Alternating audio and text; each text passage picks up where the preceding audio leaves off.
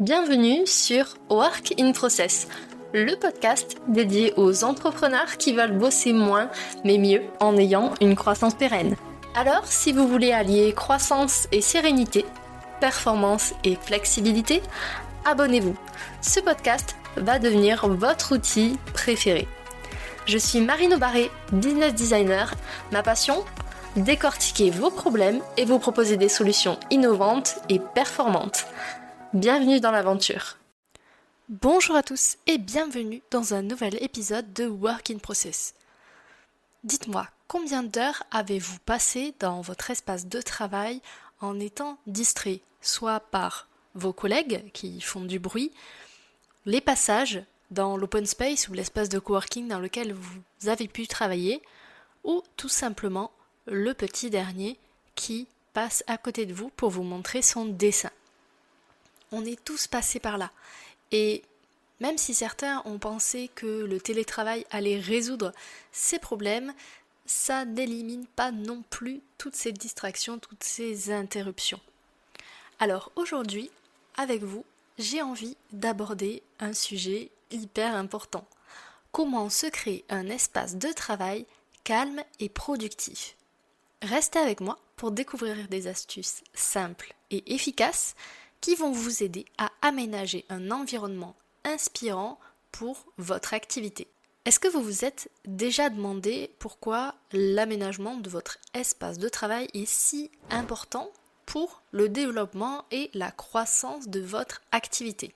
Eh bien, pour répondre à cette question, je vous propose qu'on plonge ensemble quelques minutes dans des éléments de neurosciences qui expliquent pourquoi finalement un environnement bien pensé peut avoir un impact majeur sur votre productivité. Vous le savez peut-être, notre cerveau a été conçu pour analyser tout ce qui se passe autour de nous. Et quand je vous dis tout, c'est vraiment tout. En permanence, on analyse constamment notre environnement. Ça va de la pièce dans laquelle vous êtes, au bruit, aux odeurs, aux sensations et même à votre propre corps. En moyenne, par jour, l'inconscient capte 400 milliards d'informations. Et les données qui sont amenées à notre conscience, c'est-à-dire celles que finalement vous remarquez, là où vous portez votre attention, il n'y en a plus que 40 000. Vous voyez le gap entre les deux?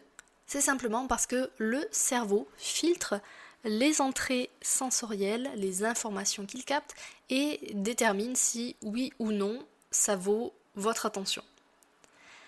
Alors ça, ça se produit pour essentiellement deux raisons. La première, c'est qu'on est entouré de beaucoup de stimulation, beaucoup d'informations. Si notre cerveau portait à notre conscience les 400 milliards d'informations qu'il enregistre, qu'il capte toute la journée, on ne pourrait pas tout traiter. Imaginez votre cerveau en page 404 en permanence. Et en plus de ça, ça vient aussi d'un mécanisme qui date de milliers d'années, qui est de scanner l'environnement pour détecter un danger potentiel. Encore une fois, le cerveau a un rôle très simple, nous permettre de survivre en consommant le moins de ressources que possible. C'est pour ça que tous nos sens mettent en évidence ce qui potentiellement est menaçant pour nous. Alors dans notre société d'aujourd'hui, on a peu de chances de se faire écraser par un mammouth ou déchiqueter par un tigre à dents de sabre. Mais on a d'autres dangers qui vont intervenir, notamment au niveau émotionnel, psychologique et parfois physique, selon votre situation. Globalement, dans notre société occidentale, on est relativement en sécurité, si on compare avec un homme préhistorique. Du coup, le but de notre cerveau, c'est de traiter toutes ces données, agréables et moins agréables, le plus rapidement possible. Et les données désagréables, il va les traiter encore plus vite, puisque il faut pouvoir réagir rapidement en cas de danger. Alors, comment finalement ce retour sensoriel va influencer votre productivité?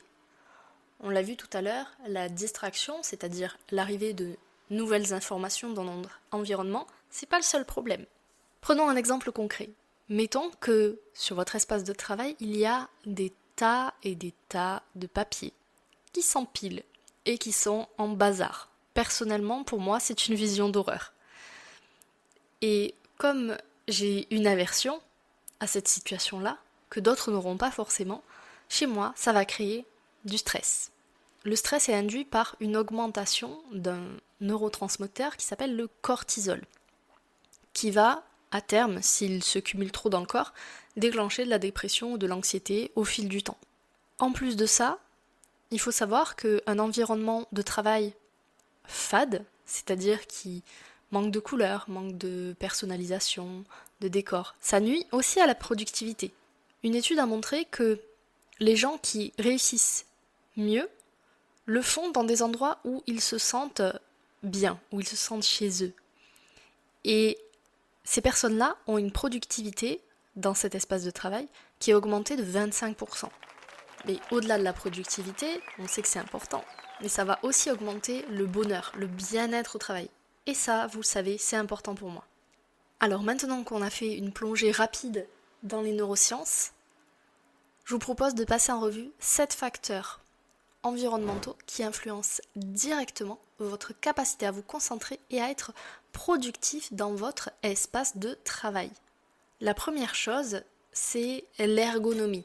Vous savez, c'est les postes de travail qui sont confortables ou inconfortables. On parle généralement de clavier, de souris ergonomiques, parfois même de fauteuil ou de bureau. Mais ça ne consiste pas qu'en ça. L'ergonomie, ça permet de limiter la fatigue et les douleurs articulaires notamment, qui surviendraient d'une posture chronique, donc récurrente, qui serait incorrecte.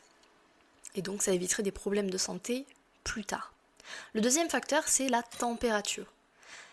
Est-ce que vous avez déjà remarqué que parfois c'est plus difficile de travailler quand on a trop chaud ou trop froid? Troisième facteur, le son. Personnellement, j'ai besoin d'énormément de calme pour travailler. Ce n'est pas pour rien que la plupart du temps j'ai un casque anti-bruit, même chez moi. A contrario, d'autres personnes arrivent parfaitement à travailler dans des open space où il y a des bavardages importants et où il y a beaucoup de bruit, beaucoup de distractions. Côté neurosciences, je sais que un excès de bruit, ça va impacter vos fonctions cognitives. Ça va augmenter votre stress et potentiellement votre anxiété. Alors, même si vous arrivez à travailler dans un environnement qui est bruyant, et très sincèrement, je vous admire pour ça, essayez de vous garder des moments où vous pouvez travailler dans le calme, si c'est possible. Quatrième facteur, la qualité de l'air que vous respirez. Vous le savez, notre corps fonctionne avec de l'oxygène. Et si vous n'aérez pas régulièrement l'environnement de travail dans lequel vous êtes, l'oxygène ne se renouvelle pas. Et du coup, c'est comme si vous mettiez votre cerveau au régime. Cinquième facteur, la luminosité. Quel type d'éclairage se trouve dans votre espace de travail? Est-ce que c'est de la lumière naturelle, celle du soleil? Est-ce que c'est de la lumière artificielle avec des lampes, des LED? À chacun ses préférences.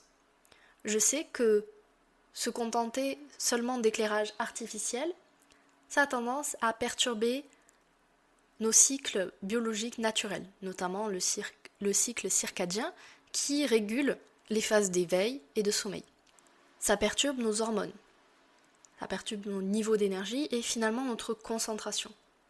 Parce qu'en plus de ça, une mauvaise luminosité va accentuer la fatigue, les maux de tête, l'irritation et la fatigue oculaire. Sixième facteur, les odeurs. Je suis sûre que celui-là, vous ne l'auriez pas deviné. L'odorat est un sens incroyablement puissant qui impacte directement nos émotions et notre mémoire. Je vous donne un exemple concret. Est-ce que, en vous baladant dans la rue le matin, vous êtes passé à côté d'une boulangerie?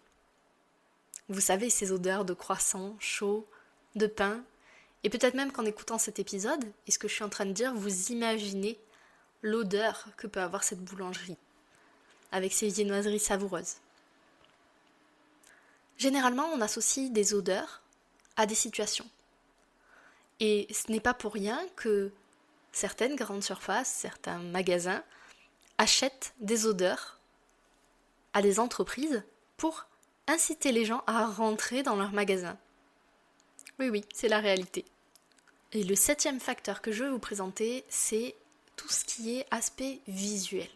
Alors, vous le savez, en termes de stimulation visuelle, on en a en permanence. La psychologie des couleurs nous dit que le bleu et le vert, généralement, sont meilleurs quand on veut augmenter la productivité de son espace de travail. Ça permet de calmer l'esprit, de faciliter la détente. Mais du coup, si vous faites un travail qui est très créatif et vous avez besoin d'inspiration, alors dans ce cas, ajoutez un soupçon de jaune ou d'orange. Encore une fois, sentez-vous libre de décorer votre espace de travail comme vous le souhaitez, en fonction de vos objectifs, encore une fois. Maintenant qu'on a passé en revue ces facteurs, je vous propose 6 étapes pour améliorer votre espace de travail. Première étape, évaluez vos besoins. Quelles sont vos exigences? Quelles sont les exigences de votre travail? Est-ce que vous avez besoin d'un écran, de deux écrans, d'un clavier d'une souris ergonomique, de lumière naturelle ou artificielle? Repassez les facteurs que j'ai cités juste avant en revue. Et regardez à l'heure actuelle si votre espace de travail répond à ces besoins. Étape numéro 2. Définissez des zones fonctionnelles dans votre espace de travail.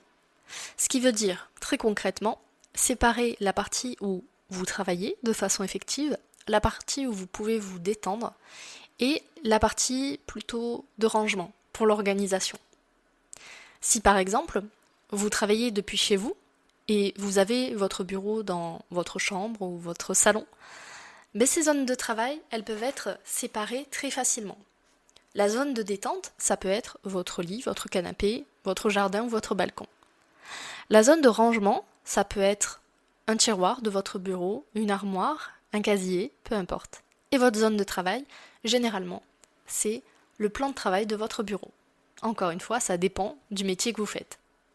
Étape numéro 3, choisissez des éléments qui vont vous inspirer. On l'a vu tout à l'heure, la psychologie des couleurs impacte directement nos émotions et notre état d'esprit. Du coup, optez pour des éléments décoratifs et si possible fonctionnels qui vont vous motiver et qui vont stimuler votre créativité. Ou à contrario, qui vont vous aider à vous détendre, à vous calmer. Étape numéro 4. Travaillez sur la luminosité, sur l'éclairage. Ce que je vous recommande sur ce point-là, c'est de faire une combinaison astucieuse de sources lumineuses pour créer un éclairage équilibré et confortable. Pour ça, essayez autant que faire se peut d'avoir une source de lumière naturelle pour prendre en même temps un petit peu de vitamine D. Et choisissez vos éclairages artificiels de façon à ce qu'ils ne fatiguent pas trop vos yeux. Étape numéro 5, éliminez les distractions. C'est à ce moment-là qu'on fait du tri. Regardez votre espace de travail pendant deux minutes. Identifiez tout ce qui va vous déconcentrer, vous détourner de votre travail. Et faites en sorte de l'enlever de votre champ de vision. Étape numéro 6, faites des tests. Et surtout, ajustez. Prenez le temps de tester votre nouvel espace de travail. Et n'hésitez pas à le modifier, à l'optimiser davantage au fur et à mesure que vous allez le prendre en main. Avant de terminer cet épisode, je voulais vous rappeler que l'aménagement de votre espace de travail, c'est une démarche personnelle et même proactive pour le développement de votre activité. Alors, faites preuve de créativité, amusez-vous et surtout adaptez toutes les astuces que je vous ai fournies à vos préférences et à vos besoins. Si jamais vous mettez en pratique certains de ces conseils, vous allez pouvoir créer un environnement qui va favoriser votre productivité, votre bien-être au travail. Mais surtout, venez me partager vos photos de bureau, d'espace de travail sur LinkedIn. Et si vous avez d'autres astuces en aménagement d'espace de travail, venez me le dire également sur LinkedIn.